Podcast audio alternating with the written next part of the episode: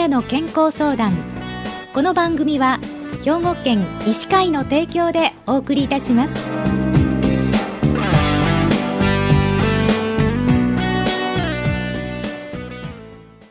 みんなの健康相談ご案内の広市加子です。今週は兵庫県医師会の神戸市中央区若江クリニック若江則彦先生にお話をお伺いします。若江先生おはようございます。おはようございます。今日はよろしくお願いいたします。よろしくお願いします。今日若江先生には、えー、軽度認知症症状についてお伺いするんですけれどもこの軽度認知症症状としてどのようなものがあるんでしょうか？軽度認知症症状についてははっきりした定義とか基準はありません、はい、各種の認知症の基準診断基準及び私自身の考え方に基づいて申し上げますと基本的な社会生活の支障を期待した場合です。例えば日付や曜日をよく間違える。約束した日時や場所をよく間違える。人や物の名前が出にくい。物の置き忘れがある。家にあるものをまた買うものがある。買い物で必要なだけ買えない。誰かついてないと感情を正しく払えない。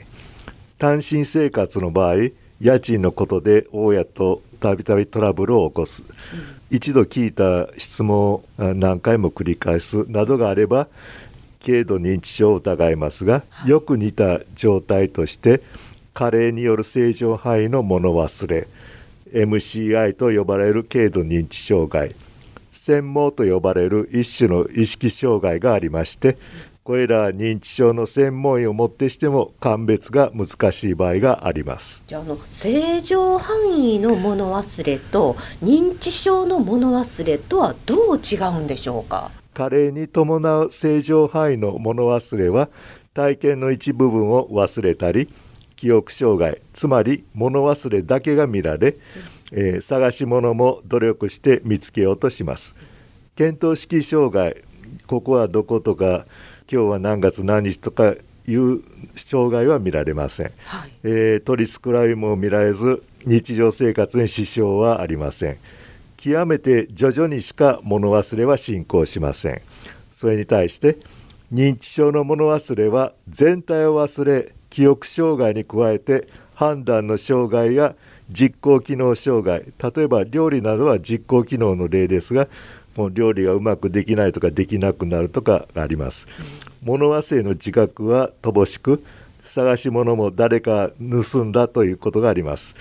見当識障害が見られしばしば取り繕いが見られます。日常生活に支障をきたし進行性ですあの軽度認知機能障害 MCI っていうんですねこれと軽度認知症とはこうどう違うんでしょうか、MCI と認知症の違いは生活に支障をきたしているかいないかで分かれます。しかしごく初期の認知症と MCI を区別するのは必ずしも容易ではありません。重要な約束を1回や2回でなくすっぽかす仕事の能率が落ちて納期まで仕上がらない。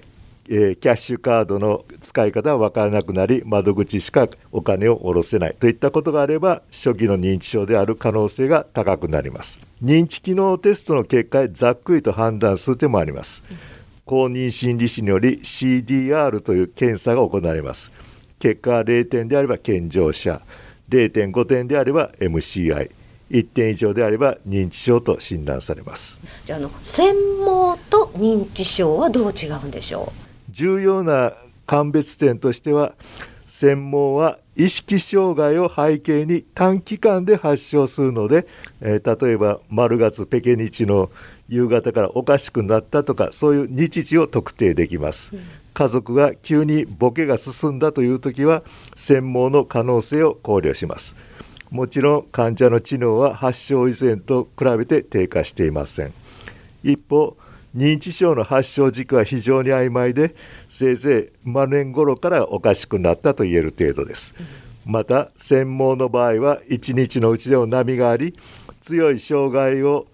提することもあればほとんどクリアの場合もあります。一方認知症では一貫して認知が欠落し日内変動を示しません。じゃあ診断はどのようにするんでしょうか？これは DSM-5 という操作的診断に基づいて行われますが他には病歴神経学的所見例えば歩行障害麻痺の有無異常な表情震えなどが初期から出現しているかを考慮します。脳画像検査としては CT、MRI、スペクトが多いです。必要に応じて脳波脳脊髄検査を行います。スクリーニング検査としては長谷川式知能評価スケールや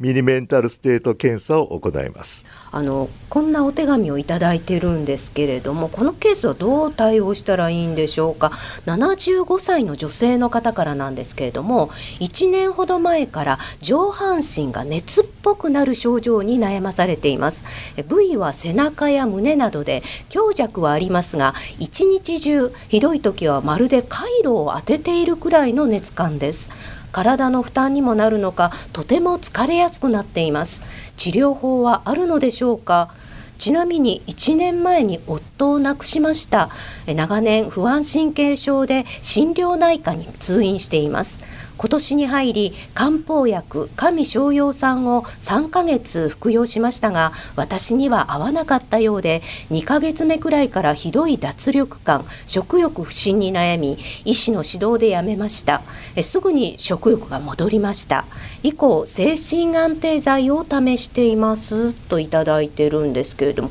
これはどうでしょうか？慢性疲労症候群というのがありまして疲労感が続き日常生活に支障をきたし微熱を伴います。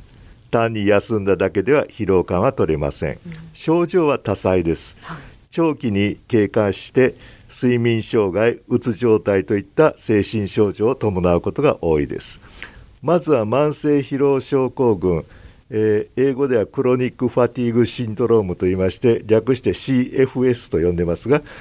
CFS であるかどうかを慎重に見極め CFS とすれば倦怠感に対して包み込むような温かさで共感的に接するとともに食事や睡眠は規則正しくしていきます。例えばゆっくりした歩行や簡単なストレッチ体操等エアロビックな運動がおすすめです。安静では生活リズムが乱れやすいです。鎮静作用の少ない抗うつ薬は抑うつ気分や睡眠を改善し疲労感の軽減にも有効でありこの方の場合は抗うつ作用のあるスルピードを服用されているようですがそれが有効なら続けられたらいいでしょう。非ステロイド系消炎鎮痛剤は発熱に効果がありますが対照的です。いずれにせよ CFS かどうかの慎重な見極めから始めることは必要です。はいわかりました。ありがとうございました。え今週は兵庫県医師会の神戸市中央区